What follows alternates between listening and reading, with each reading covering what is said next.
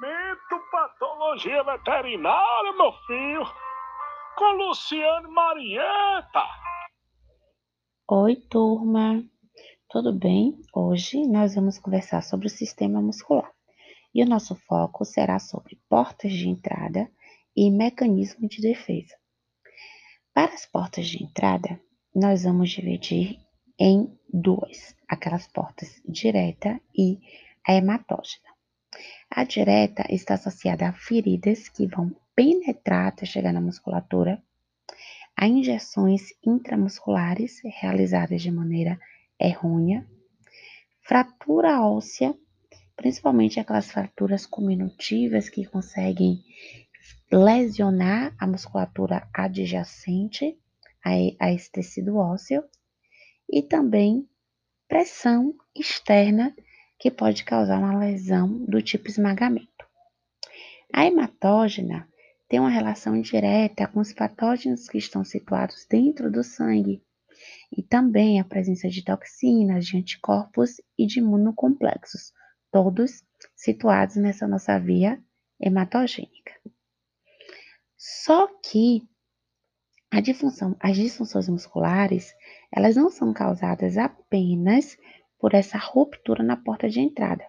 A gente tem alguns outros fatores, como por exemplo, os fatores fisiológicos, e a gente pode falar, como exemplo, uma tensão exacerbada sobre a musculatura, que pode causar ruptura do músculo, né, com avulsionamento de estruturas ósseas.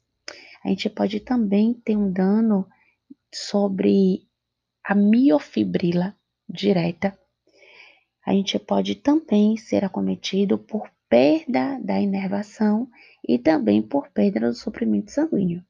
Então, esses fatores também precisam ser observados nos nossos animais. Em relação ainda às, às outras motivações para disfunções musculares, nós temos as motivações também, além das fisiológicas, as genéticas e as nutricionais ou tóxicas. Dentre as genéticas, a gente tem aquelas relacionadas aos erros inatos do metabolismo, a alterações a nível de desenvolvimento desse animal e também a defeitos estruturais né, no componente estrutural dessa miofibrila.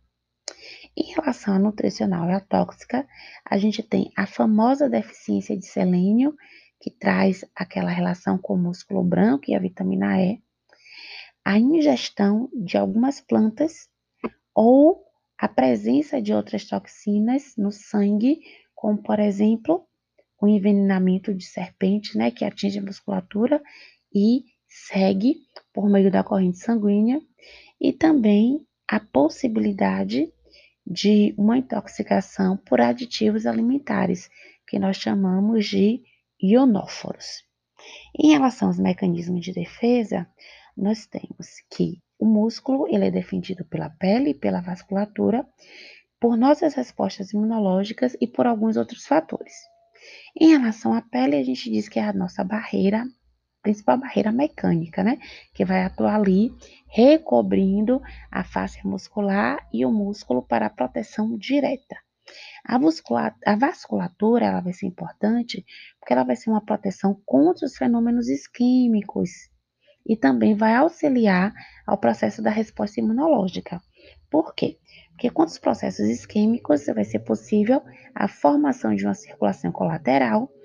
em relação ao auxílio nas respostas imunológicas, isso vai ocorrer porque ela vai ter a condição de recrutar monócitos e transformar em macrófagos, que são aquelas células que vão defender a musculatura de agentes patogênicos e que vai ter um papel importante na regeneração desse tecido, auxiliando ali as respostas imunológicas, tanto no que tange as questões humorais, quanto ao que tange as questões celulares.